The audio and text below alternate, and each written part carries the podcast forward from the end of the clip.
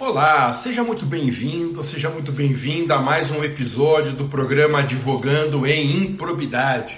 Meu nome é o professor Alexandre Mas e nesse programa nós discutimos as melhores estratégias e teses de defesa em favor de clientes acusados da prática de ato de improbidade. E hoje eu vou falar sobre acúmulo ilegal de competências.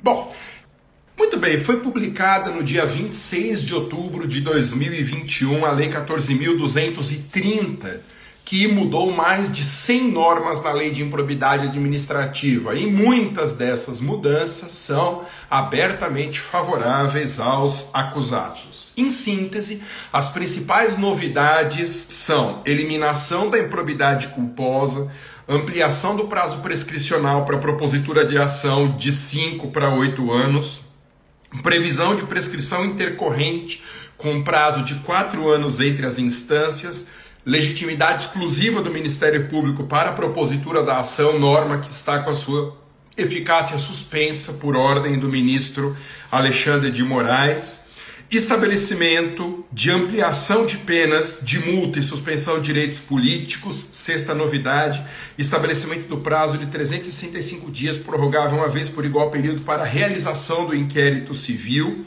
Sétima mudança: durante o prazo de um ano a contar da publicação da nova lei, ficam suspensas as ações de improbidade até que o Ministério Público se manifeste sobre o interesse no prosseguimento do feito.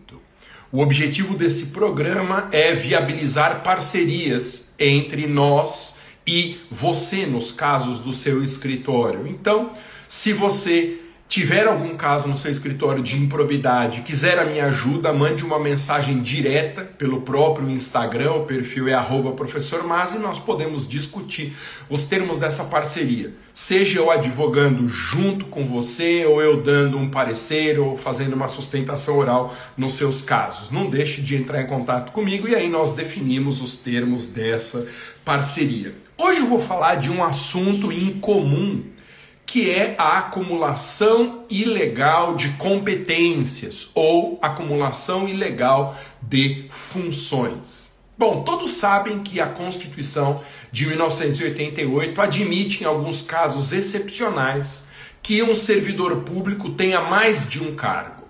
São várias hipóteses que permitem a acumulação de até dois cargos públicos.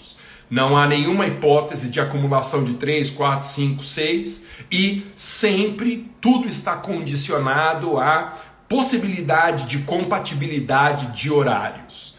Só que o que eu estou abordando hoje não é exatamente a acumulação de cargos que a Constituição autoriza. Nós estamos falando aqui de uma acumulação ilegal de tarefas. Muito bem, é uma das oportunidades de negócio mais relevantes no momento para a advocacia. E por quê? Porque, em razão da crise econômica, é muito comum que o aparelho estatal esteja defasado, tanto em equipamentos e estrutura quanto em pessoal. Os servidores públicos vão se aposentando, vão se desligando e não são abertos novos concursos, não são nomeados novos servidores e a situação que acaba acontecendo é que os servidores que ficam no exercício da função acabam recebendo atribuições que não são do seu cargo de origem. A isso eu estou dando o nome de acumulação ilegal de competências ou acumulação ilegal de funções. Do ponto de vista do servidor, é uma situação irregular. Do ponto de vista da chefia, é em tese um ato de improbidade administrativa, cometer, atribuir a um servidor público competências que são estranhas ao seu cargo. Bom, nós temos no Brasil milhares e milhares de servidores que estão nessa situação. Veja bem, nós precisamos logo de cara fazer uma distinção importante. Algumas semanas atrás eu fiz uma live falando de desvio de função. E o que, que era o desvio de função? Desvio de função é uma situação genérica em que um servidor, em vez de exercer as competências do cargo dele, ele é posicionado dentro de uma estrutura da administração pública para realizar tarefas de outro cargo. Então, o exemplo que eu dei, extremamente comum na prática, é o indivíduo passa no concurso de técnico do Tribunal de Justiça, por exemplo, e devido à falta de analistas, a chefia manda que esse indivíduo passe a exercer as funções de analista, ou seja, um cargo diferente daquele para o qual o sujeito foi aprovado em concurso público. Então, o desvio de função propriamente dito é uma troca. O servidor deixa de exercer as competências do seu cargo de origem e passa a exercer outras competências de um cargo diverso. Isso nós podemos chamar de desvio de função. O acúmulo ilegal de funções ou de competências é diferente. No acúmulo ilegal de funções ou competências, o servidor continua exercendo as funções do seu cargo normalmente e passa a receber a atribuição de outras tarefas que não são do seu cargo. Então, se no desvio de função o servidor troca um conjunto de competências por outro, no acúmulo de função, ele não abandona, não deixa de exercer as tarefas do seu cargo de origem e simplesmente passa a exercer também competências de outro cargo. Ou seja, no acúmulo ilegal de competências, o servidor trabalha por dois, por três, por quatro servidores. Eu tenho certeza absoluta que entre vocês que acompanham essa transmissão, existem casos assim, de um servidor que está soberbado de funções porque há um desfalque de quadros na administração pública e de repente a chefia determinou que essas novas funções exercidas pelo servidor sejam realizadas mesmo sem amparo legal. E por que essa é uma prática tão comum hoje em dia? O exercício ilegal de competências é uma prática tão comum por causa da crise econômica que nós enfrentamos no Brasil. Em decorrência da pandemia, não só o nosso país, mas muitos e muitos países tiveram um déficit de arrecadação de tributos. A população empobreceu e aí, naturalmente, a arrecadação de tributos diminui.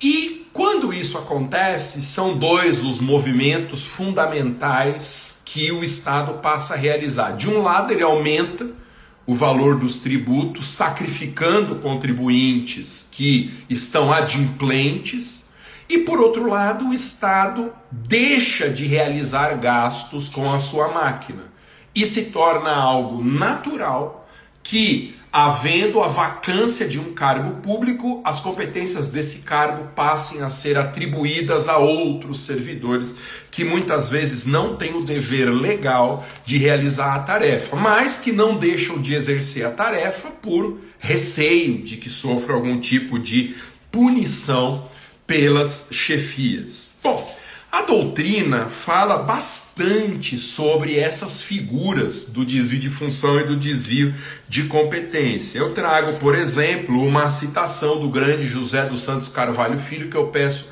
licença para ler aqui, abre aspas, diz o Carvalhinho. Na verdade, o desvio de função não se convalida, a não ser em situações excepcionais por lei, mas o servidor deve ser indenizado quando couber pelo exercício da função de outro cargo. Perceba que nesse trecho o professor José dos Santos Carvalho Filho ele trata das duas situações.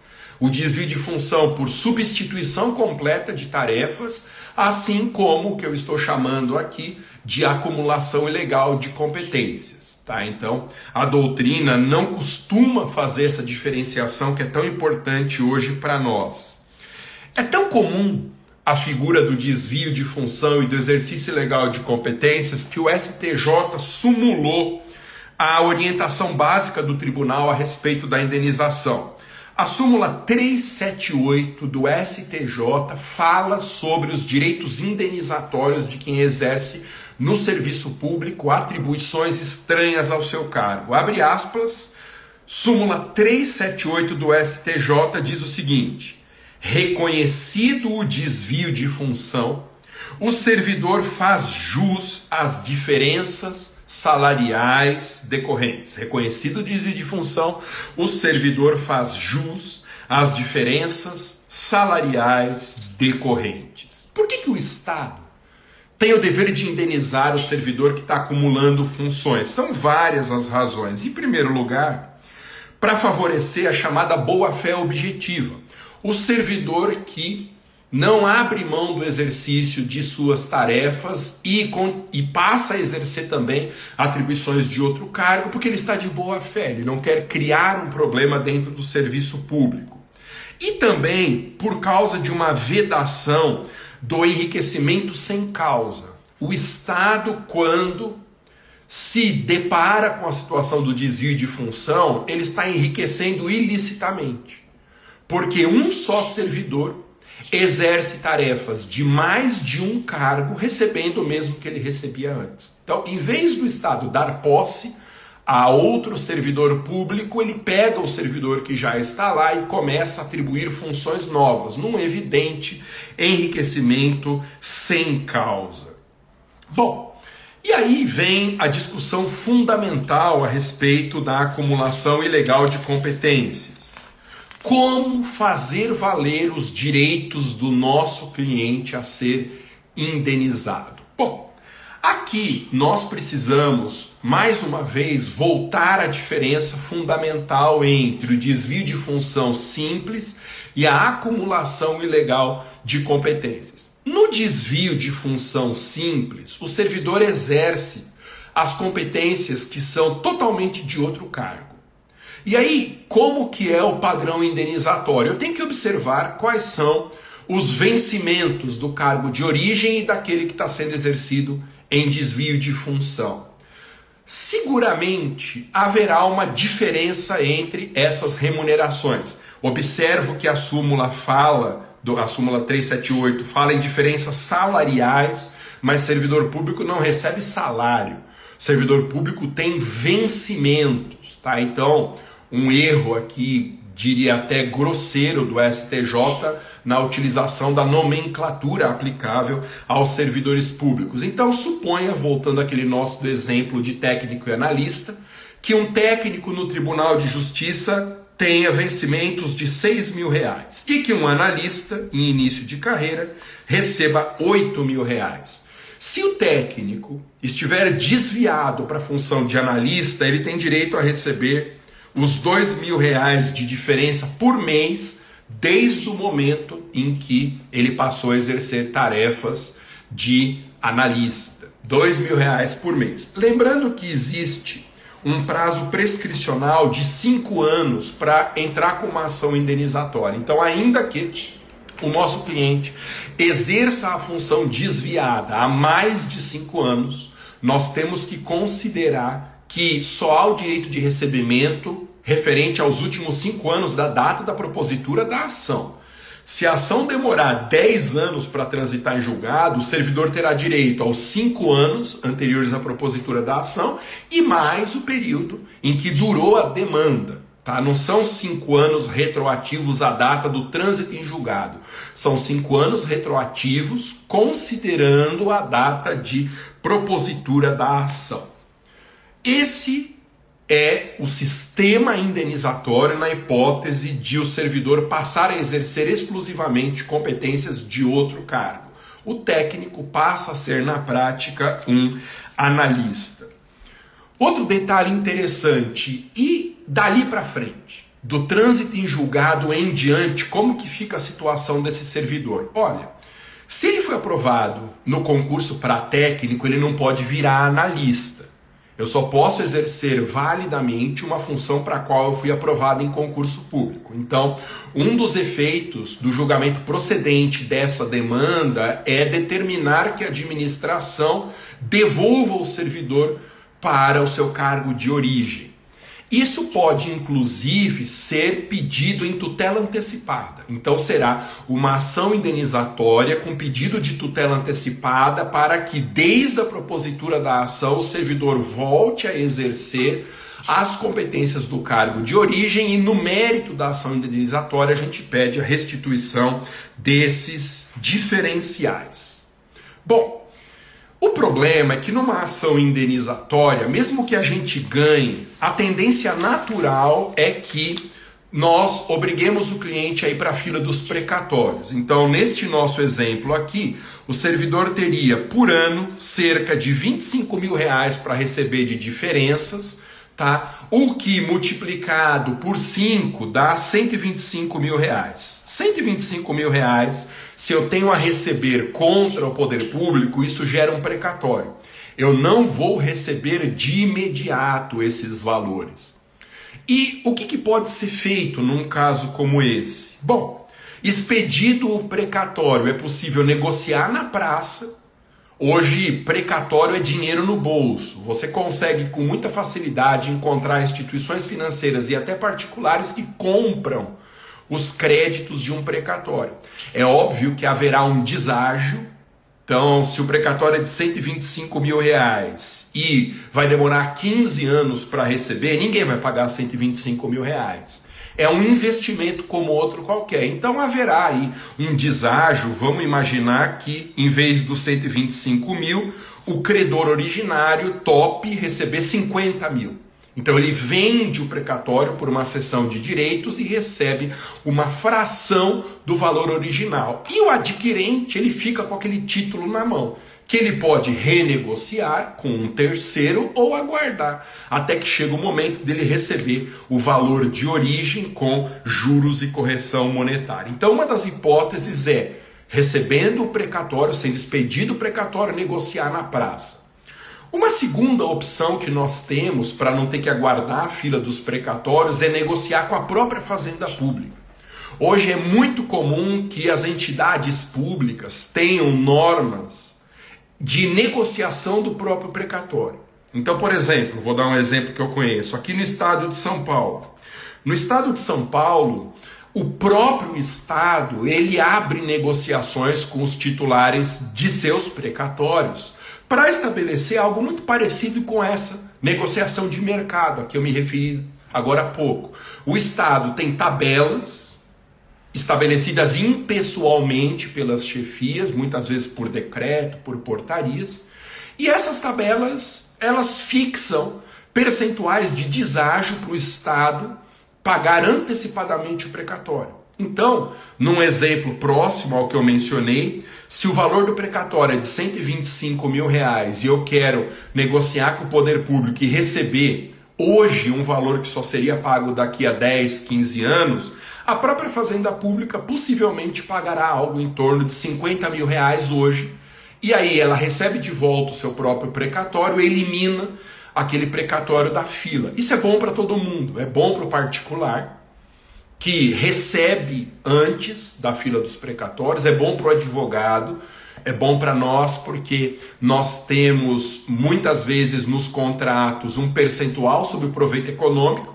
Só quando o cliente colocar a mão no dinheiro é que a gente recebe parte dos nossos honorários, e se ele receber antes por uma negociação com o poder público, o proveito econômico vem antes e nós recebemos também antecipadamente a parcela que nos cabe de honorários contratuais. E é muito bom para o Estado também, porque o Estado termina economizando dinheiro público, em vez de pagar o valor cheio do precatório, ele paga uma parte desse precatório e elimina na fila de credores o indivíduo com o qual ele negociou. Bom, então, no caso clássico de desvio de função, o Estado deve as diferenças de vencimentos entre o cargo de origem e o cargo que o servidor irregularmente está exercendo. Mas o que dizer no acúmulo ilegal de funções? Se além das atribuições do meu cargo, eu passo a exercer algumas ou todas as atribuições de um segundo cargo para o qual eu não fui aprovado em concurso. Aí a situação é um pouco diferente. Nós precisamos mostrar para o juiz, no acúmulo ilegal de funções, em primeiro lugar, que o cliente não deixou de exercer as funções do seu cargo. Ele continua exercendo as tarefas de técnico, voltando ao nosso exemplo. Só que além das tarefas de técnico, ele passa a exercer algumas atribuições de um outro cargo, como de analista, por exemplo. E aí, nós vamos conseguir em favor do cliente uma remuneração indenizatória proporcional à quantidade de tarefas extras que ele desempenha. Vamos supor que ele esteja acumulando as competências integrais de um segundo cargo. Ele tem direito à indenização dessa remuneração completa do segundo cargo. E aí não será uma pequena parte dos vencimentos que ele exerce, mas a somatória dos dois vencimentos, do cargo de origem e do cargo desviado, sempre limitando o valor da indenização aos cinco anos anteriores à data da propositura da ação. Eu somo esses cinco últimos anos, se é que ele exerceu durante cinco anos, mais o período inteiro em que durou a demanda judicial. Ok? Mas aí nós temos o mesmo problema. No caso de acúmulo ilegal de tarefas, a indenização é muito maior. Porque ela pode chegar, inclusive, à totalidade dos vencimentos do segundo cargo. Então, se um analista de tribunal recebe 8 mil reais, a indenização para um técnico que exerce as competências dele de técnico mais de analista é o valor integral dos vencimentos, 8 mil reais vezes 60 meses, vezes 5 anos, mais o período em que foi proposta a ação. Esse valor é muito alto. É muito alto. Lembrando que, se o nosso cliente exerce a função desviada há menos de 5 anos, eu só posso exigir em relação ao período. Vamos supor que ele esteja há 6 meses exercendo ilegalmente atribuições de outro cargo. A indenização será dos seis meses anteriores à propositura da ação, mais o período integral em que a demanda demorou para ser julgada procedente. É claro que se for para a fila dos precatórios, além disso, o precatório necessita de uma atualização monetária mais a incidência de juros. Então, o valor da indenização se eu aguardar o pagamento do precatório, será do período em que a ação, em que a competência foi exercida antes da propositura da ação, mais o tempo que a ação demorou para transitar em julgado, mais o período que demorou para o precatório ser quitado. Então, é uma bolada, é um dinheiro muito significativo. E aí, com certeza, haverá fila dos precatórios. Mas nós não precisamos esperar a fila dos precatórios hoje em dia. Pelo amor de Deus, oriente o seu cliente a negociar esse precatório. Então, a fila dos precatórios, que até 10 anos atrás era inevitável para quem ganha ações contra a fazenda, hoje não é mais inevitável.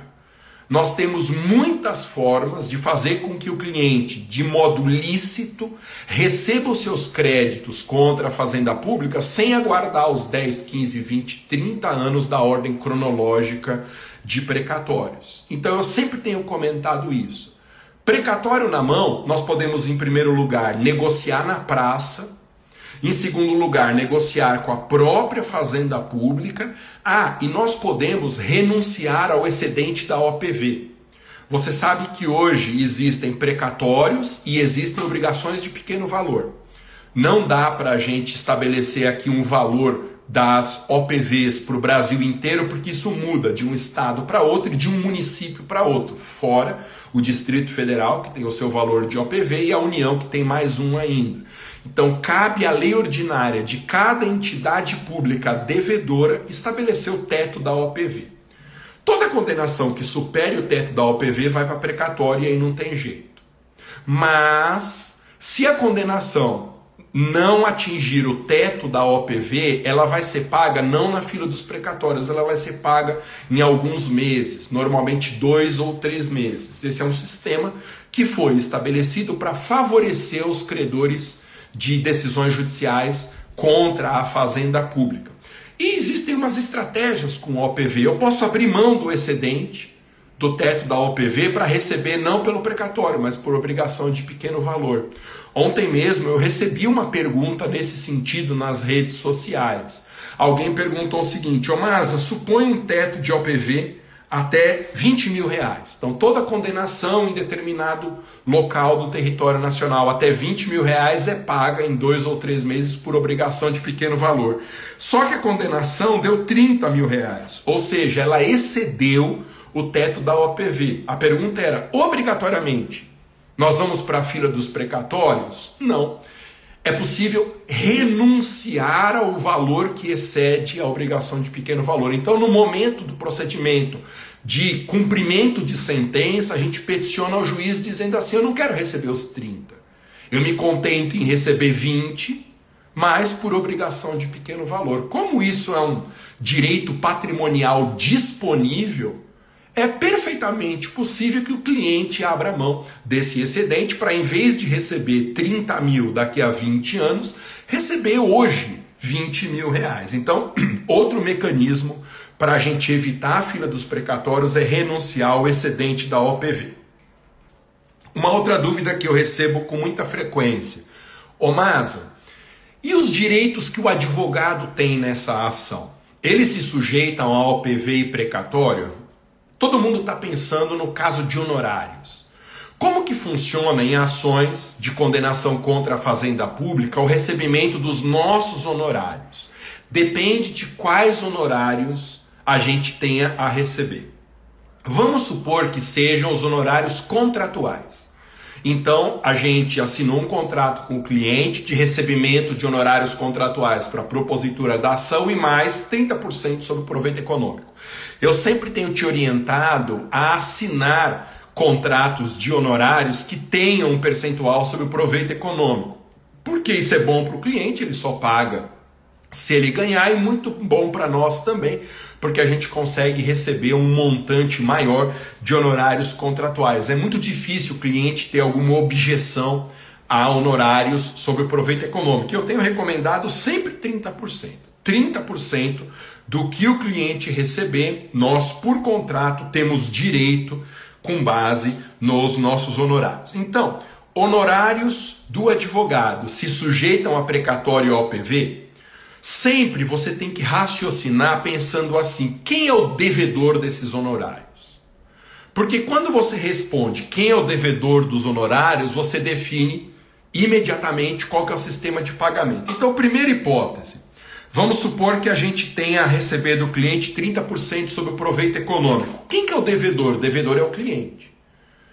E proveito econômico é o momento em que ele de fato recebe aquele valor. Muito bem.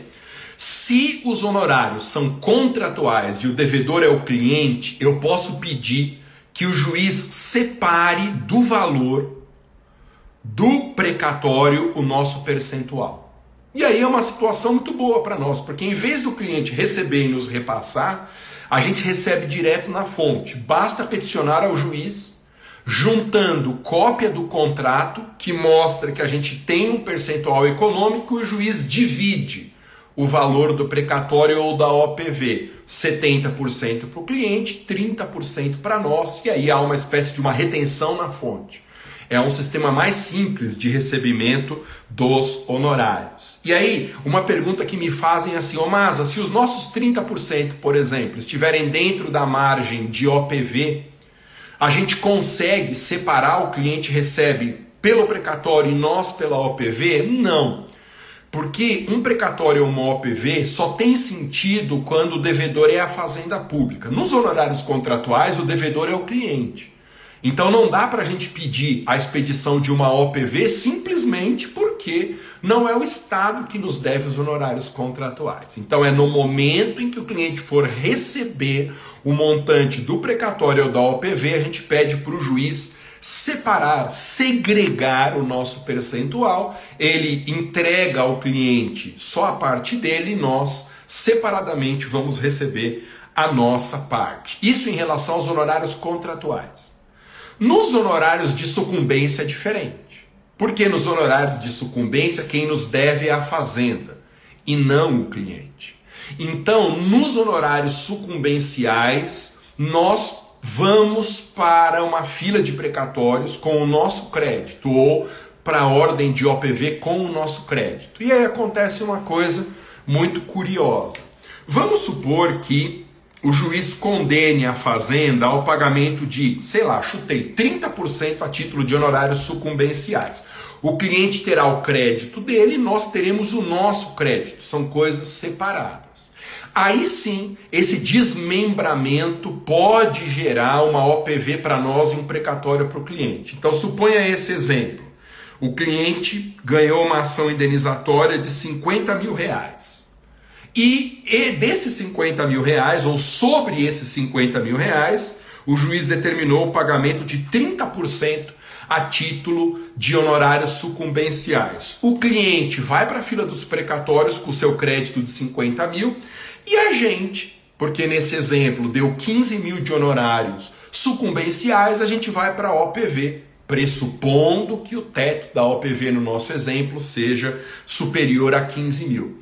Interessante, né? É porque são créditos diferentes. Uma coisa é a indenização, credor é o cliente, devedor é a fazenda, outra coisa são os honorários sucumbenciais, em que credor somos nós advogados e devedor é a fazenda pública. E a mesma lógica se aplica aos honorários sucumbenciais. Se eles ultrapassarem o valor, o valor da OPV, eu, advogado, posso renunciar ao excedente, eu posso negociar na prática no mercado o meu precatório ou negociar com a própria fazenda com um deságio o recebimento antecipado. Então, só para fechar a nossa conversa, quais são os pedidos nessa ação indenizatória por acumulação ilegal de função? Em primeiro lugar, eu peço em tutela antecipada para que o cliente não tenha mais que exercer as funções de outro cargo, então o juiz concede essa tutela faz a intimação da chefia e a chefia é obrigada, é uma tutela para a obrigação de fazer, é obrigada a reconduzir o cliente para o exercício das atribuições exclusivas do cargo para qual ele foi aprovado no concurso. Então a tutela antecipada é para isso. Nunca a tutela antecipada é para pagamento contra a fazenda.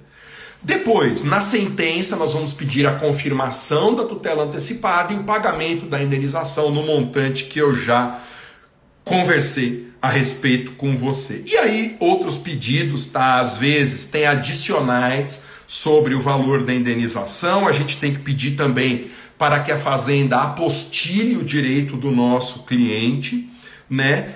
E citação do poder público, o deferimento da juntada de documentos e seguem os pedidos regulares de uma inicial. Então, esses são os pontos relevantes a respeito da acumulação ilegal de competências ou acumulação ilegal de funções. Do ponto de vista do nosso cliente, há um direito à indenização, do ponto de vista da chefia que atribuiu competências estranhas ao cargo do cliente, a, em tese, a prática de um ato de improbidade. Então, esse foi mais um episódio do nosso programa Advogando em Improbidade. Lembrando que nós temos dois programas, duas lives semanais. Terças-feiras, às 19 horas e 7 minutos, horário de Brasília. Advocacia Tributária, em que nós discutimos teses, estratégias, oportunidades na defesa de contribuintes. E às sextas-feiras, às 11 horas da manhã, sempre horário de Brasília, temos essa live aqui, Advogando Improbidade, em que o foco é estabelecermos parcerias nos casos de improbidade que aparecerem aí no seu escritório. Em relação à semana que vem, gente, sexta-feira da semana que vem não vai ter a nossa live advogando improbidade, tá? Que eu teria um compromisso em Brasília, vou ficar alguns dias lá no Distrito Federal, então eu não vou conseguir fazer a live da sexta-feira, tá bom? Então nós nos vemos neste programa daqui a 15 dias, terça-feira, Advocacia Tributária, uma live normal. Muito obrigado, gente. Nos vemos na próxima oportunidade. Até mais. Bom dia. Bom